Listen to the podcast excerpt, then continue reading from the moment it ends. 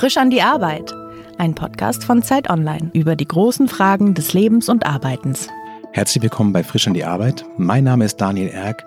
Heute zu Gast ist die Pornowissenschaftlerin Martina Oeming. Herzlich willkommen. Hallo. Bevor jetzt hunderttausende Jugendliche ähm, zu ihren Eltern rennen und sagen, ich weiß jetzt, was ich beruflich machen will, ich möchte Pornos angucken. Vielleicht erstmal die erste Frage, du bist eigentlich ja Kulturwissenschaftlerin und ähm, du promovierst zu Pornografie und der Angst vor Pornosucht in den USA. Wie getroffen fühlst du dich eigentlich von dem Titel Pornowissenschaftlerin? Getroffen ist so schön doppeldeutig.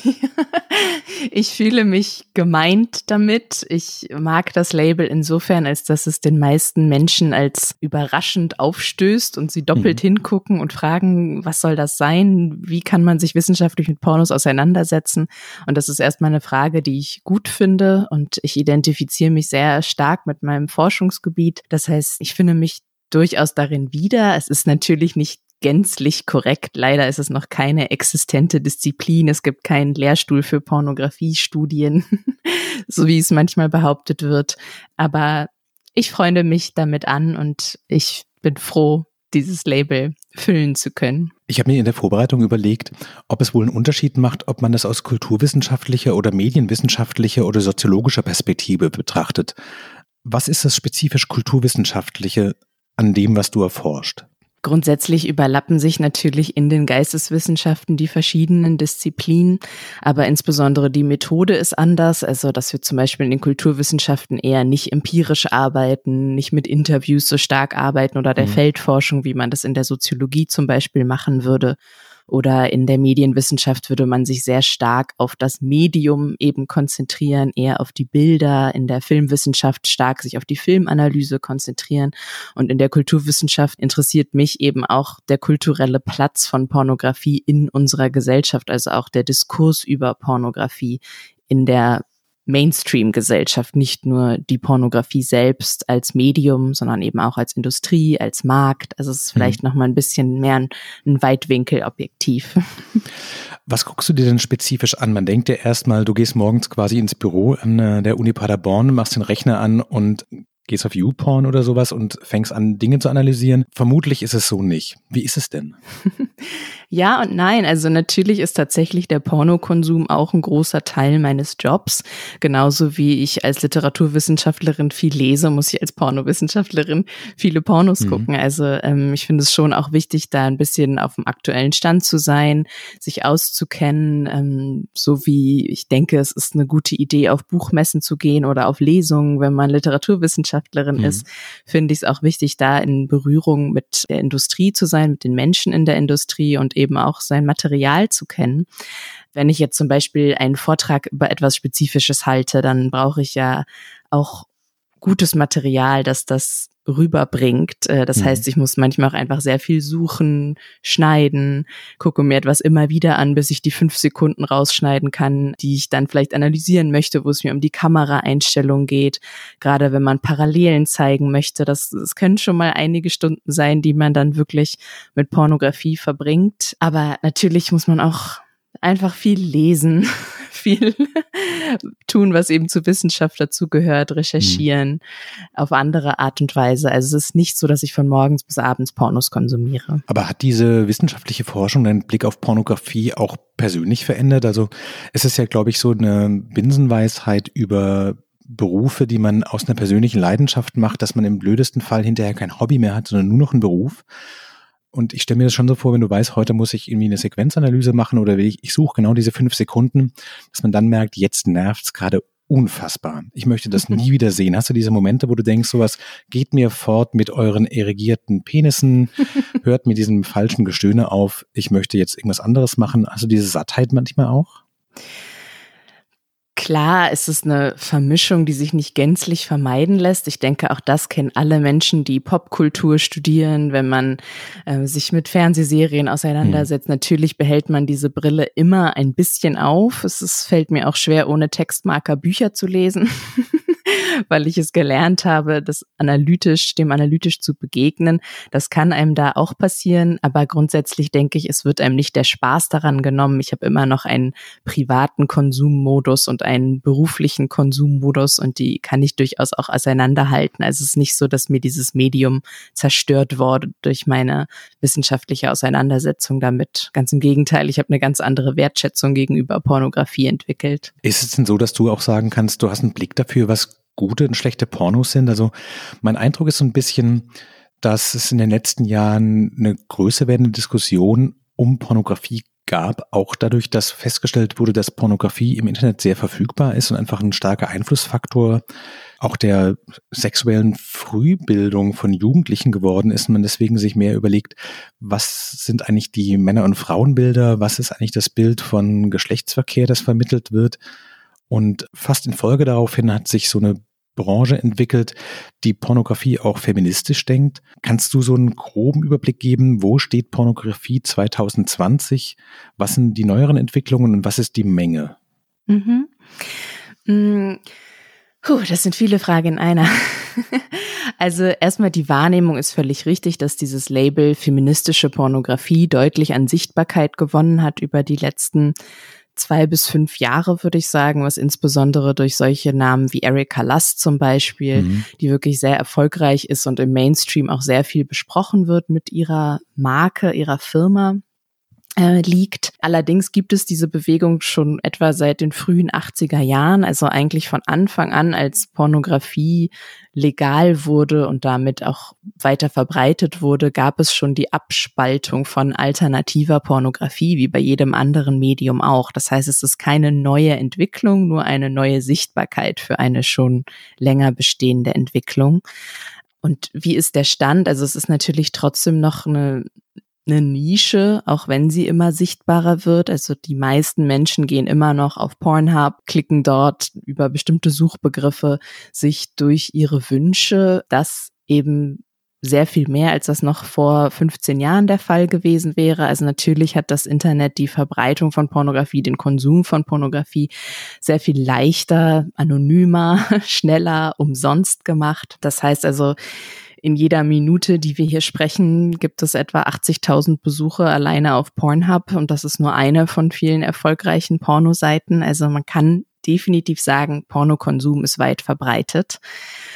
Leider aber nicht die Unterhaltung darüber. Und da, ich bin sehr zwiegespalten bei dem gute Porno, schlechte Porno, denn ich denke, da gehen wir in eine Wertung hinein, von der ich eigentlich gerade weg möchte, wenn wir über Pornografie und Sexualität mhm. sprechen. Also für mich ist ein guter Porno ein ethisch produzierter Porno, ähm, wo auf Einvernehmlichkeit Acht gegeben wurde, wo alle zufrieden waren am Set. Also ich finde, die Bilder zu beurteilen und auch vom Porno zu verlangen, dass er die Sexualaufklärung übernimmt, äh, wie du gerade angesprochen hast, finde ich schwierig. Das ist ein Bildungsauftrag, den ich dem Porno nicht zusprechen möchte.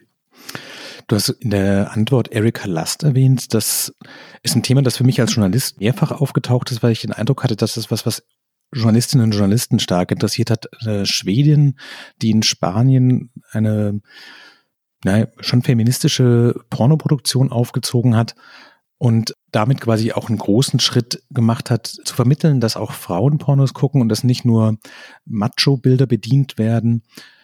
Was mich daran immer irritiert hat, ist, dass die Körperbilder, die da zu sehen sind, das ist eigentlich immer das Gleiche. Es sind immer sehr gut aussehende Menschen, es sind immer sehr junge Menschen und die Geschichten sind so ein bisschen Arthouse-Kino, hatte ich den Eindruck.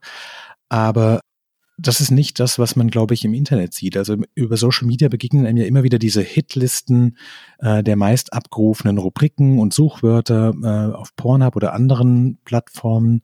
Und ich hatte den Eindruck, da gibt es gar keine Schnittmenge. Ist dieser Amateureindruck richtig? Ja und nein. Also man muss immer wieder sagen, die Pornoindustrie ist sehr wenig transparent. Das heißt, es ist immer ganz schwierig, mit, mit Zahlen vorbeizukommen und wirklich mhm ein Urteil darüber zu fällen, wie die tatsächlichen Verhältnisse sind, aber man kann deutlich sagen, dass diese Zahlen, die ich gerade für eine Seite wie Pornhub genannt habe, definitiv nicht erfüllt werden von einer Seite wie Ex-Confessions, wo ähm, Erika Lust Produktionen gezeigt werden. Trotzdem ist es ein wachsender Markt. Man muss aber auch sagen, dass es halt ganz viel damit zu tun hat, ob wir bereit sind, für Pornografie zu bezahlen. Also mhm. das ist ein, ein wichtiger Unterschied und auch etwas, worüber wir, finde ich, viel zu wenig sprechen in der ganzen Pornodebatte, dass es eben auch einen ethischen Konsum gibt und auch eine Verantwortung auf Seite der KonsumentInnen. Mhm. Also wenn wir auf Pornhub gehen, sehen wir sehr viele geklaute Inhalte, dass Szenen aus studioproduzierten Filmen geklaut werden, dort hochgeladen werden. Also Copyright etc. missachtet wird.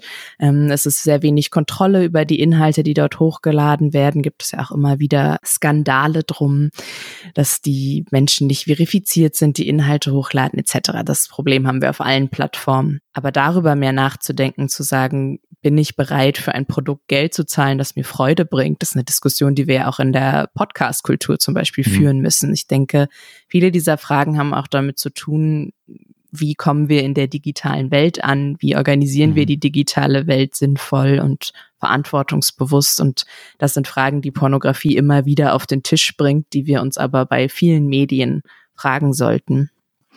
Du hast gerade schon erzählt, dass es eben nicht damit getan ist, Pornos anzugucken, als Kulturwissenschaftlerin, die sich damit beschäftigt.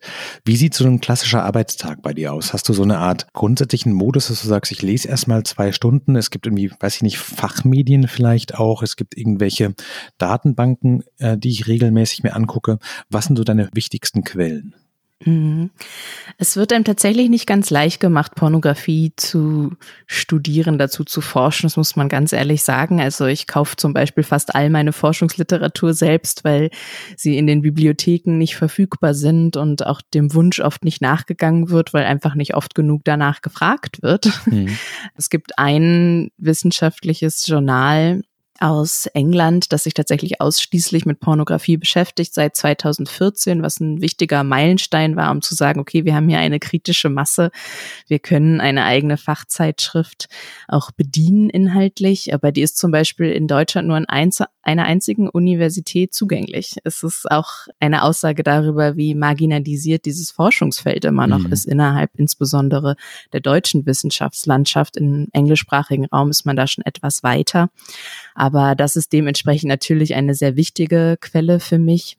Und ansonsten ist für mich aber auch wirklich ähm, soziale Medien, wo ich mich mit vielen Menschen wirklich aus der Branche über die letzten Jahre verknüpft habe, eine wahnsinnig wichtige Quelle, auch um andere Menschen zu finden, die zu diesem Thema forschen. Also es ist eine sehr kleine Community und es gibt ja leider kein Register, wo alle hm. WissenschaftlerInnen weltweit aufgeführt sind und da steht, an welchen Promotionsthemen die sitzen oder ob sie vielleicht schon mal einen Aufsatz dazu veröffentlicht haben. Hm. Gibt es denn sowas wie einen Durchbruch für dich, also auf den du hinarbeitest, dass du sagst, du bist ja gerade bei deiner äh, Doktorarbeit, die, das musst du vielleicht auch nochmal erklären, was das mit der Pornosucht auf sich hat. Aber ich will auf die Frage rauf, was die guten Tage für dich sind. Also was sind so die, die Meilensteine, auf die du hinarbeitest? Mhm. Was sind die frustrierenden Tage, wo du merkst, so, man kommt an die Informationen einfach nicht ran? Also die guten Tage sind für mich oft die, wo ich mit Studierenden zu tun habe. Ich unterrichte ja auch zum Thema Pornografie. Das ist etwas, was ich als wahnsinnig dankbar empfinde, wenn ich merke, ich kann da Gedanken anregen und Augen öffnen. Das ist was, was mich sehr glücklich macht. Oder auch bei Vorträgen, Veranstaltungen, also der Austausch mit Menschen, die mir dann auch deutlich machen, hier habe ich gerade einen ganz neuen Ansatz gefunden oder hier wurde vielleicht mir gerade ein Stück Scham genommen, das ich oft hatte. Hm. Das sind für mich die dankbarsten Momente meiner Arbeit. Und die schlechtesten Tage sind die, wo ich angegriffen werde. Ich ähm, kriege ja durchaus auch viel Gegenwind für meine Arbeit. Und das ist immer wieder für mich eine Herausforderung, damit umgehen zu können und mich dann immer wieder zu sammeln und wieder Mut zu sammeln und Kraft und Energie mir zu holen, um wieder sozusagen aufzustehen und weiterzumachen. Und ähm, das sind für mich die schlechtesten Tage.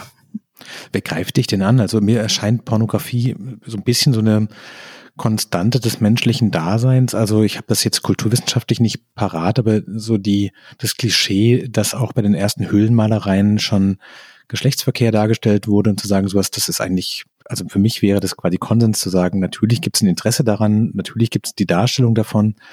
Woher kommt der Gegenwind? Ja, das ist völlig richtig, dass das die Menschheit eigentlich schon immer begleitet hat und dementsprechend sich ganz natürlich ähm, ein, ein Wissensdurst ergeben sollte oder auch ein Bedürfnis, dieses Medium zu verstehen und was es so reizvoll macht. Aber es ist auf ganz verschiedenen Ebenen. Also innerhalb der Wissenschaftscommunity ist es oft ein nicht ernst nehmen, ein Belächeln. Es gibt eine größere, mhm. große Angst vor Körpern meiner Meinung nach in der wissenschaftlichen Welt und daran erinnere ich Menschen, wenn ich dazu forsche ich krieg sehr viel Gegenwind aus rechten und konservativen Kreisen, die mit Schlagworten wie Frühsexualisierung um sich werfen, wo es sicherlich aber auch darum geht, dass ich als Feministin auftrete, dass das dann den Gender Studies zugeordnet wird, was ja auch sehr viel öffentliche Gegenwehr immer wieder erfährt. Mhm. Und tatsächlich, absurderweise, kriege ich aber auch aus feministischen Kreisen sehr viel Kritik. Also es, auch das kann man ein bisschen geschichtlich zurückverfolgen. Also so in den 80er Jahren haben die sogenannten feministischen Pornokriege angefangen. Also der sexpositive Feminismus hat sich abgespalten ähm, und hat gesagt, wir machen andere Pornos, wir wollen feministischen Porno, aber wir finden Porno nicht in sich schlecht, während eben die Anti-Porno-Feministinnen gesagt haben, jeder Porno ist eigentlich sexualisierte Gewalt und muss mhm. damit mhm. verboten und abgeschafft werden. Und dieser Krieg wird wirklich bis heute manchmal mit den hässlichsten Waffen äh, weitergeführt und auch dem bin ich oft ausgesetzt und äh, das tut mir noch mehr weh, weil die Kritik aus meiner eigenen Bewegung kommt und das ist schwierig für mich. Woran erkenne ich einen feministischen Porno? Wenn du, du hast vorhin gesagt, es geht um die Produktionsbedingungen, die kann man als Konsumentin oder Konsumenten durch schwer durchschauen, wenn man sich damit nicht tiefer befasst. Hast du so einen Maßstab, wo du sagen würdest, gibt es ein Siegel? Leider nein. Ich, ich wünschte mir manchmal, das würde es geben. Gibt es auch immer wieder Diskussionen drüber. Auch der Begriff ethischer Porno wird oft benutzt. Also ob es das Biosiegel für den Porno mhm. mal geben kann, ist natürlich wahnsinnig schwer umzusetzen. Es gibt keine Möglichkeit, das zu erkennen, außer eben über die entsprechenden Distributionskanäle, also dass ich mich eben eher an Seiten wende, die auch einfach für eine bestimmte Position stehen. Also wenn mhm. ich zum Beispiel auf Pornhub konsumiere, ist die Wahrscheinlichkeit deutlich größer, dass ich schwierige Inhalte sehe als woanders, wo ich vielleicht nicht weiß, wer steht dahinter, nicht mal mhm. weiß, welche Namen stehen dahinter. Also PornodarstellerInnen werden auf einer Seite wie Pornhub sehr entmenschlicht. Wir wissen nicht wirklich, wer das ist. Ganz oft, wie gesagt, sind nicht mal die Namen angegeben.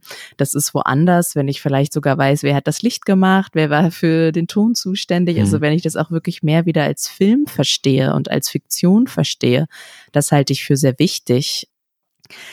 Aber Argumente dagegen sind eben vor allen Dingen, dass es, dass es eine Darstellung ist, dass mit Fantasie gespielt wird, dass mit Grenzüberschreitung gespielt wird, mit dem Tabubruch. Das ist genau das, wie Pornografie funktioniert. Also es ist teilweise wirklich fast ein Mangel an Medienkompetenz, wenn Menschen sich das anschauen mhm. und gar nicht sich vorstellen können, dass das eben auch dargestellt ist und mhm. nicht so authentisch, wie es vielleicht wirkt.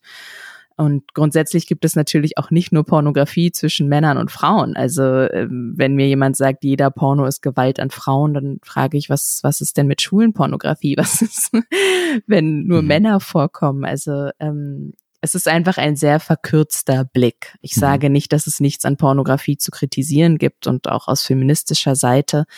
Aber das gibt es eben auch an allen Medien. Also auch in Mainstream-Medien mhm. haben wir katastrophale Rollenbilder und Körperbilder, mit denen wir konfrontiert werden.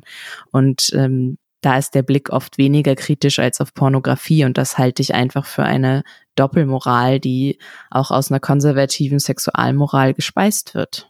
Wie bist du denn bei dem Thema gelandet? Es war vermutlich ja nicht so, dass du im ersten Semester Kulturwissenschaften schon wusstest, dass es das Thema, an dem ich arbeiten will. Was waren denn so die, die Wendepunkte und Wegmarken, quasi vom Studienbeginn bis jetzt zu sagen, sowas, ich kenne mich aus im Bereich feministische Pornografie? Leider nein. Also ich wünschte tatsächlich sehr, äh, dass ich ein Seminar besuchen hätte können, wie ich es jetzt anbiete. Also es hätte mich auf jeden Fall interessiert und ich hätte das gerne selbst im Studium erlebt. Ich bin ganz zufällig da reingestolpert, das sage ich nicht, äh, um meine Unschuld zu beteuern, sondern einfach nur, um zu zeigen, dass manchmal die Wege willkürlich sein können. Ich habe eine Hausarbeit über Moby Dick geschrieben, den Roman, und bin immer wieder auf Pornos gestolpert und ähm, hatte aber quasi meine wissenschaftliche Brille auf hm. und habe dann auf einen dieser Filme geklickt und habe zum ersten Mal so gefühlt mit meiner anderen Gehirnhälfte ein Porno geguckt und fand, dass alle diese Fragen, die ich sonst eben auf andere Medien anwende, sich absolut darauf übertragen ließen. Und ich habe nicht viele Antworten dazu gefunden. Ich habe mhm. dann tatsächlich meine Abschlussarbeit zu Moby Dick Porno geschrieben, was natürlich sehr, sehr nischig war. Ähm, aber mir hat das solche Freude gemacht, wirklich beitragen zu können. Also mhm. ein großer Teil des Studiums ist ja Reproduktion und ich mochte es, dass ich neue eigene Gedanken haben durfte. Und als es dann Richtung Promotion ging, ich habe nach der Uni noch ähm, an einem Literaturhaus gearbeitet, also andere Dinge gemacht, aber es hat mich irgendwie wieder zurückgezogen und da war für mich klar, ich möchte bei diesem Thema bleiben, da gibt es so viel zu tun. Und über die letzten Jahre hat sich dann auch einfach eine Art von Aktivismus daraus entwickelt, dass ich mhm. wirklich sage, das sind für mich auch politische Fragestellungen, feministische Fragestellungen und mein Feminismus hat sich eigentlich auch parallel mit meiner Beschäftigung mit Pornografie entwickelt. Also ich würde gar nicht sagen, dass ich den vorher schon also fertig bin ich damit auch jetzt noch nicht, aber ich würde gar nicht sagen, dass ich hätte mich, glaube ich, zu dem Zeitpunkt gar nicht so klar als Feministin bezeichnet vor fünf, sechs Jahren, wie ich das heute tun würde. Also das war bei mir eher eine parallele Entwicklung. Das ist ja auch interessant. Also ich, es gibt wahrscheinlich wenige Menschen, die auf die Frage, wie sind sie Feministin geworden, antworten würden, durch Pornografie. Ja, das stimmt. Was war denn dein ursprünglicher Berufswunsch, weil, mit dem du in die Kulturwissenschaften reingegangen bist? Also was war dein Bild? Wolltest du Wissenschaftlerin werden? War das das Ziel immer? Also als ich angefangen habe, das zu studieren, ich muss, also ich bin eigentlich Amerikanistin. Ich hatte eine mhm. große Faszination mit der amerikanischen Kultur. Ich bin eigentlich ziemlich klassisch Literatur, medienwissenschaftlich ausgebildet worden, deswegen Moby Dick. ich hatte kein konkretes Berufsziel, was ich damit verfolgt habe. Also ich mhm. wollte jetzt nicht Lehrerin werden. Ich habe nicht immer gesagt, ich möchte meine eigene Professur haben. Es war wirklich ein Interesse für den Gegenstand und für diese intellektuelle Auseinandersetzung mit Gesellschaft. Mhm. Hast du denn so einen Kindheitsberufswunsch gehabt, von dem du sagen würdest, sowas eigentlich war das immer der Plan und dann kam erst äh, das Studium dazwischen und dann die Pornografie? Nein, also klar, wir hatten alle Kindheitsträume, aber ich, ich wollte Pilot werden. dann hat man mir gesagt, das geht nicht als Frau, dann wollte ich Stewardess werden, dann fand ich das, das Fliegen immer geliebt. Das hat sich dann irgendwie nicht ergeben. Ich, ich habe eine Bankausbildung gemacht nach dem Abitur, ich habe meinen Bachelor in VWL gemacht, also ich habe bin in viele Richtungen gegangen. Es war wirklich alles andere als ein gerader Weg dahin, wo ich jetzt bin. Aber im Moment finde ich, sehr viel Erfüllung in dem, was ich tue und denke aber auch, dass sich das noch ganz viel verändern wird in den nächsten Jahren. Also ich sehe mich überhaupt mhm. nicht als angekommen, sondern ähm, ich fange gerade erst an. Wenn du über diese verschiedenen Stationen nachdenkst, von der Bankausbildung über VWL, die Amerikanistik, die Kulturwissenschaft und die Pornografie, würdest du sagen, dass der gemeinsame Nenner eigentlich immer die große Offenheit ist, was komplett Neues anzufangen? Ich weiß nicht, möchte mich da nicht so selbst als äh, offen, mutig und äh, ähnliches stilisieren. Ich glaube einfach, dass ich viel suche. Also ich glaube schon, dass ich so glaube daran, einen Beruf zu finden, der mich erfüllt. Mhm. Aus, aus verschiedenen Gründen. Wahrscheinlich eine furchtbare Mischung aus irgendwie protestantischer Arbeitsmoral und Neoliberalismus. Mhm. Aber es ist so und ich kann es leider nicht ändern. Äh, ich bin jemand, der sich auch stark über die eigene Arbeit definiert und ähm, ja, ich empfinde mich da eher als, als suchend, als, als wagemutig. Aber natürlich ist es jedes Mal auch etwas, wovon einem Menschen abraten. Also gerade so die Familie oder so, die wünschen sich natürlich einen geraden und sicheren Weg. Mhm. Ähm, und den bin ich bis jetzt nicht gegangen. Und auch jetzt mache ich, also ich würde es mir leichter machen, wenn ich zu einem sehr konservativen Thema promoviert hätte. Auch da haben mir viele Menschen abgeraten, von denen ich weiß, dass sie nur das Beste für mich wollen, weil sie Sorge hatten, dass ich mir damit Steine in den Weg lege. Und damit hatten sie auch nicht Unrecht. Also auf mhm. der wissenschaftlichen Laufbahn ist es jetzt nicht der größte Gefallen, den man sich tun kann. Hast du das Gefühl, du hast so eine Art Berufung gefunden?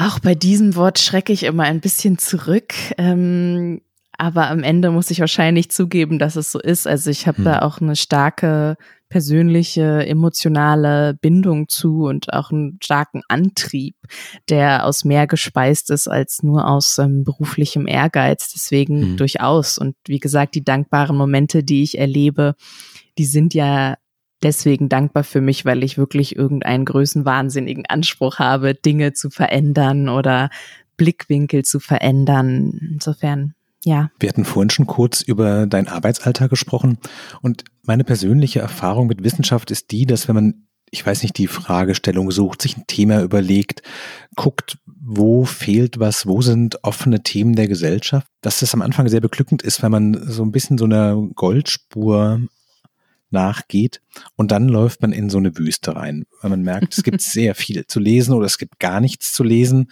und dann kommen lange, lange Wochen und wahrscheinlich im Fall einer Doktorarbeit sogar Monate, in denen man in ganz viele Sackgassen reinläuft. Wie ist es denn für dich? Was ist für dich der frustrierende Teil? Ist es die Unterforderung, weil du weißt, merkst was, ich weiß es alles schon, was ihr hier geschrieben habt und jetzt habe ich wieder ein Buch gelesen, das quasi überflüssig war?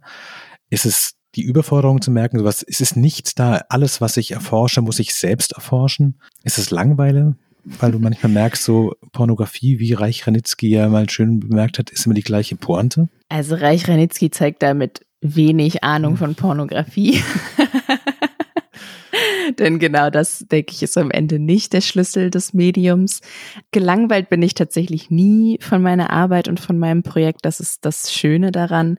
Tendenziell gibt es eher wenig dazu und ich suche eher und denke, ich wünschte, das hätte schon jemand bearbeitet, so dass mhm. ich es einfach nur zitieren kann frustrierend finde ich manchmal oder schwierig, wie sehr alles miteinander verwoben ist. Also ich bin so schnell von dem Thema, ich beschäftige mich ja mit der vermeintlichen Pornosucht, aber eben aus kulturwissenschaftlicher Sicht. Also wie wurde das als kulturelles Narrativ kreiert? Wie sind Medien damit umgegangen oder tun es noch? Äh, wie ist das im gesellschaftlichen Bewusstsein angekommen, ohne eine tatsächlich anerkannte Diagnose zu sein? Das ist mhm. etwas, was mich interessiert. Und da ist man dann natürlich schnell bei bei anderen Pathologisierungen. Da ist man bei Masturbation und dessen kulturellen Platz. Dann ist man im Null nichts im 12. Jahrhundert oder in der Aufklärung oder dann findet man irgendeinen Brief von Rousseau an.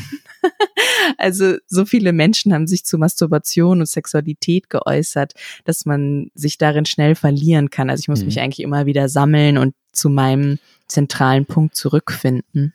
Verstehe ich das richtig, dass das Thema ist, dass sich Eltern Sorgen machen, dass ihre Kinder zu viele Pornos gucken und du guckst, wo kommt diese Angst eigentlich her und dann gehst du quasi zurück und merkst sowas, das hat viel mit der Kirche und ihrer Sexualmoral zu tun. Das ist quasi eine Art Nachfolger der Masturbationssuchtangst und kannst damit quasi sagen, so Pornografie ist wahrscheinlich noch älter, aber die Sorge vor der Sucht nach Pornografie ist fast genauso alt und nimmt nur immer neue Formen an. Richtig?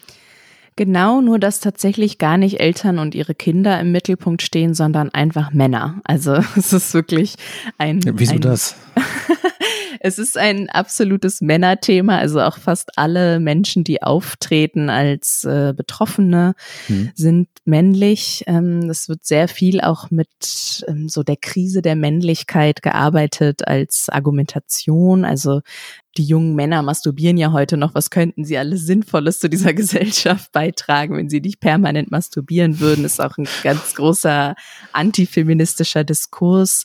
Aber genau das finde ich auch sehr interessant daran. Also es ist so massiv gegendert hm. und es ist auch sehr weiß tatsächlich. Also man fragt sich einfach, wieso pathologisiert sich der weiße heterosexuelle Mann selbst? Das ist ungewöhnlich, denn sonst wird Pathologisierung oft benutzt, um marginalisierte Gruppen wie zum Beispiel Homosexualität war ja sehr lange eine Krankheit, noch bis mhm. weit in die 1980er Jahre hinein. Also es wurde immer genutzt, um Menschen zu stigmatisieren. Und ich finde es spannend, dass hier eine Diagnose auf eigentlich die diskursmächtigsten Menschen unserer Gesellschaft angewandt wird. Hast du schon eine Antwort? Also warum passiert das?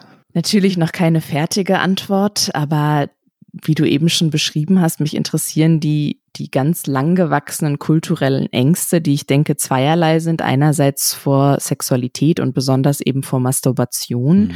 was als nicht reproduktive Praxis natürlich schon mhm. lange äh, einen schlechten Ruf hatte und das sitzt bis heute in uns. Aber auch die kulturellen Ängste vor Bildern und Medien ähm, und das natürlich auch im digitalen Zeitalter, mhm. wo es nochmal ganz neue Dimensionen angenommen hat. Du hast in dem Nebensatz gesagt, dass es für dich nicht nur ein wissenschaftliches Thema ist, sondern auch ein gesellschaftliches Thema, dass es dir also nicht nur darum geht, das zu erforschen und rauszukriegen, wie das funktioniert, sondern auch in den Diskurs reinzugehen und gesellschaftlich Dinge zu bewirken. Ich stelle mir das total schwer vor. vor allen Dingen deswegen, weil das hört ja gar nicht auf. Wenn man so ein Thema persönlich annimmt, dann geht es ja in jedes private Gespräch rein, von Weihnachten bis zum, weiß ich nicht, ähm, Bargespräch. Und es überall. Gibt es für dich Momente, wo du sagst, ich möchte jetzt bitte nicht über Pornografie reden? Selten. Also grundsätzlich kann ich mich eigentlich den ganzen Tag darüber unterhalten. Ich finde es wahnsinnig interessant. Es gibt allerdings Momente, die ich als grenzüberschreitend empfinde. Also mhm. es gibt dann immer wieder Kontexte, wo Menschen mir sehr private Dinge anvertrauen, ohne mich zu fragen, ob ich das möchte oder umgekehrt mich sehr private Dinge fragen, gerade auch im Umgang mit JournalistInnen zum Beispiel, dass ich oft sehr persönliche Fragen gefragt werde, die garantiert nicht gefragt werden würden, wenn ich Literaturwissenschaftlerin hm. wäre. Also das gibt es schon, aber dem Thema bin ich noch nicht müde geworden. Woher weißt du, wann für dich Feierabend ist? Also wann klappst du den Rechner zu und sagst so, jetzt beschäftige ich mich nicht mehr damit und einfach Schluss? Das habe ich noch nicht gelernt. Feierabend machen ist eine der Kompetenzen, die nicht meine Stärke ist. Also ähm, gerade dadurch, dass man so selbst strukturiert arbeitet, ohnehin schon als Doktorandin und jetzt in Corona-Zeiten natürlich noch mehr, hm. passiert es mir schon oft, dass ich an Arbeit hängen bleibe und dann noch dies und das und jenes mache, gerade weil es so spannend ist. Es, das fällt mir grundsätzlich sehr schwer.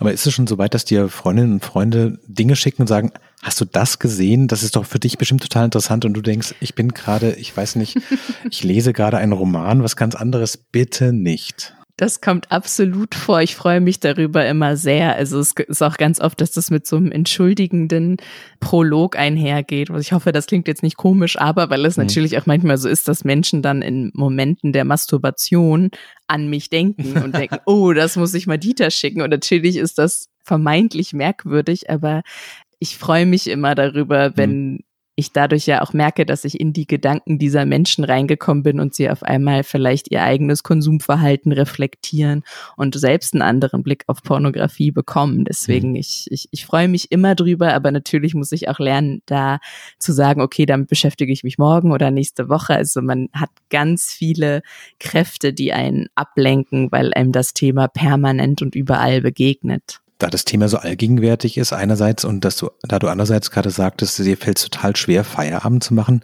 würdest du sagen, du bist eine gute Chefin für dich selbst? Auf keinen Fall. Ich beute mich gnadenlos aus. ist es eigentlich das wirklich so, wie man das oft hört, das Schicksal der NachwuchswissenschaftlerInnen in Deutschland, dass man quasi nur die Sachen machen kann, die man machen will, wenn man genau diese Ausbeutung betreibt? Grundsätzlich schon. Das ist äh, strukturell so angelegt und wir lernen ja auch sehr ohne Bezahlung zu arbeiten zum Beispiel, ist mhm. einfach sehr üblich im Universitätsbetrieb. Aber ich mache natürlich auch viel, also alles, was Wissenschaftskommunikation ist, so wie jetzt unser Gespräch, das ist mhm. natürlich nichts, wofür ich bezahlt werde. Also das ist natürlich etwas, was ich in meiner Freizeit mache, weil es mir im Herzen liegt und das ist sehr, sehr zeitintensiv. Insofern ähm, ist das vielleicht ein bisschen nochmal eine, eine Sondersituation, aber grundsätzlich ja, also die Uni ist ein ausbeuterisches und auch ausschließendes System. Das kann man gar nicht oft genug sagen. Hast du manchmal Momente, in denen du denkst, ich bin froh, wenn ich mit dieser Doktorarbeit durch bin und dann möchte ich nie wieder Pornos sehen? Auf keinen Fall.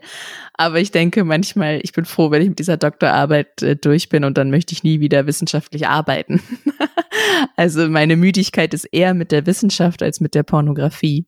Hast du den Eindruck, dass die, die wissenschaftliche Arbeit so deinen eigenen Pornokonsum ich weiß nicht, versaut hat, ist vielleicht eine komische Formulierung, aber ich habe, weiß ich nicht, meine Karriere so als Popmusikjournalist angefangen, wie viele, glaube ich, die so Plattenkritiken schreiben, habe irgendwann gemerkt, ich, es macht keinen Spaß mehr. Ich möchte nicht mehr Musik schreiben, weil ich möchte Musik privat hören. Ich möchte jetzt was anderes machen.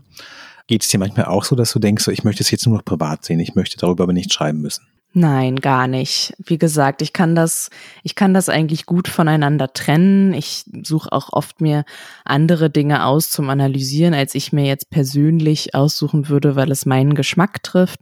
Ähm, also die Dinge, die ich analytisch interessant finde oder wo ich denke, da kann man viel dran herleiten, sind nicht unbedingt die, die mich selbst erregen. Das heißt, es mhm. sind trotzdem nochmal zwei ganz unterschiedliche Dinge und ich finde, dass die sich eher gegenseitig äh, befruchten. Und ich, ich finde es auch wichtig, dass ich vorher eine Beziehung dazu hatte und dass ich eine private Beziehung zu Pornografie habe und die nicht rein fachlich entstanden mhm. ist, ähm, was auch etwas ist, was ich oft gefragt werde, weil die Annahme ja immer noch ist, dass keine Frau auf der Welt freiwillig Porno gucken kann. Und mhm. ich oft gefragt werde, wie ich das aushalte. ob das nicht schlimm für mich ist. Und mhm. äh, als ich mich jahrelang mit dem Vietnamkrieg beschäftigt hat, hat mich niemand gefragt, wie mir diese Bilder mhm. äh, bekommen. Also auch das ist spannend zu beobachten. Man kann eine Parallelstudie darüber schreiben, nur wie Menschen auf meine Forschung reagieren. Wie ist es für dich denn? Also du bist ja in diesem weiten Feld der Pornografieforschung in Deutschland jetzt nicht von wahnsinnig viel Konkurrenz oder Community umgeben. Ist es für dich eher eine Bestätigung zu sagen, sowas, einer muss diesen Garten bereiten, damit sich da was tut? Oder hast du eigentlich eher das Gefühl von so einer Vergeblichkeit zu denken, wenn ich fertig bin, dann läuft das alles wieder auf Null zurück? Oder ist es insgesamt eher so eine, ich weiß nicht, ob man Szene sagen würde, aber tut sich was? Also hast du den Eindruck, in fünf Jahren wird das ein normales Studienfach sein. Deine Studierenden, die du in deinen Seminaren hast, davon kommen Leute zu dir und fragen, ob sie bei dir Abschlussarbeit schreiben dürfen oder sie wollen Themen haben. Entwickelt sich da was? Gefühlt eher letzteres. Fünf Jahre ist vielleicht ein bisschen optimistisch als Zeitplan, aber ich denke, mhm. in zehn Jahren könnte das schon nochmal deutlich anders aussehen. Ich merke auch im öffentlichen Diskurs, dass Pornografie immer mehr vorkommt, dass immer mehr die Einsicht da ist, dass das etwas ist, was wir verstehen müssen, da tatsächlich auch aus der Sorge um die Jugend heraus. Also das mhm. ist einfach, ähm, es gibt viele Fragen. Leider wird denen oft eher mit Angst begegnet als mit dem Wunsch nach Aufklärung und Wissen. Aber ich merke das schon eine leichte Veränderung in der Wissenschaft es kommen tatsächlich viele junge Menschen aus ganz Deutschland, kriege ich E-Mails von Leuten, die sagen, ich sitze an der Hausarbeit dazu oder ich möchte so gerne dazu schreiben. Also das Interesse ist groß, aber die Hürden sind auch immer noch groß. Mhm. Deswegen habe ich Zweifel daran, dass sich das schnell massiv verändern wird. Aber natürlich möchte ich, dass das alles am Leben bleibt und das wird nicht mit mir leben oder sterben, diese Fachrichtung, das weiß ich. Hat sich schon das erste Bildungsministerium oder ich weiß nicht, der erste Schulbuchverlag bei dir gemeldet und gesagt, Frau Oeming, wir brauchen was zu Pornografie im Sexualkundeunterricht. Könnten Sie uns da ein Segment entwickeln? Gibt's das, ist es soweit, sind wir soweit schon oder warten wir da gerade noch drauf? Darauf warte ich tatsächlich. Also bitte gerne melden. ich hätte große Lust, wirklich auch mehr in die Aufklärungsarbeit mhm. zu gehen. Ich glaube, dass das etwas ist, was massiv fehlt. Wenn es an Schulen vorkommt, dann ist es oft sehr alarmistisch. Also, dass es dann den warnenden Elternabend geht, von der Abgrund wartet im Smartphone oder solche Flyer mhm. habe ich da schon gesehen. Ich denke, wir brauchen noch einen Moment, bis wir soweit sind. Aber auch da, es gibt es gibt die Unterhaltung, sie muss meiner Meinung nach noch offener werden und wir brauchen einfach mehr Dialog darüber und definitiv eben auch in den Schulen gehört dieses Thema für mich ganz klar auf den Lehrplan. Also sowohl Pornografie selbst als auch eben eine umfangreiche und vor allen Dingen queer-inklusive sexuelle Bildung. Also es gibt mhm. heute ein Schulbuch in Deutschland, das die Klitoris korrekt abbildet. Das ist eine Katastrophe. Also da muss ich noch sehr viel tun. Was ist für dich denn so der nächste Schritt? Also die Doktorarbeit wahrscheinlich fertig schreiben. Hast du so eine Art Karriereplan? Willst du Professor Porno werden?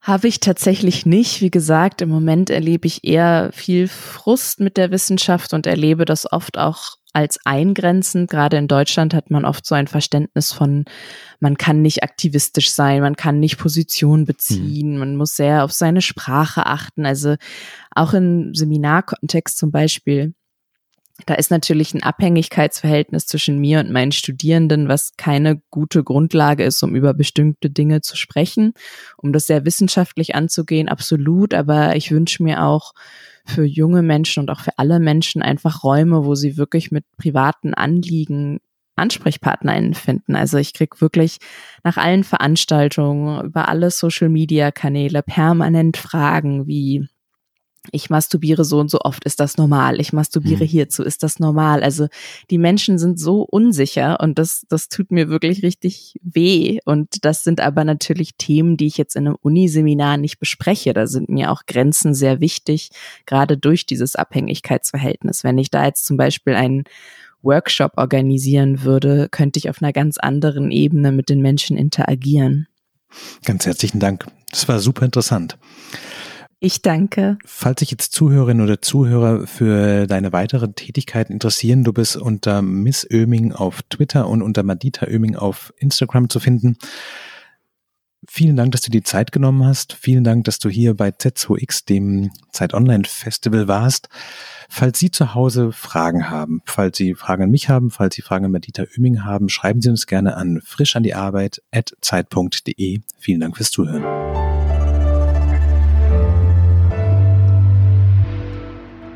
Frisch an die Arbeit, ein Podcast von Zeit Online. Konzipiert und moderiert von Leonie Seifert und Daniel Erck. Produziert von Maria Lorenz, poolartists.de.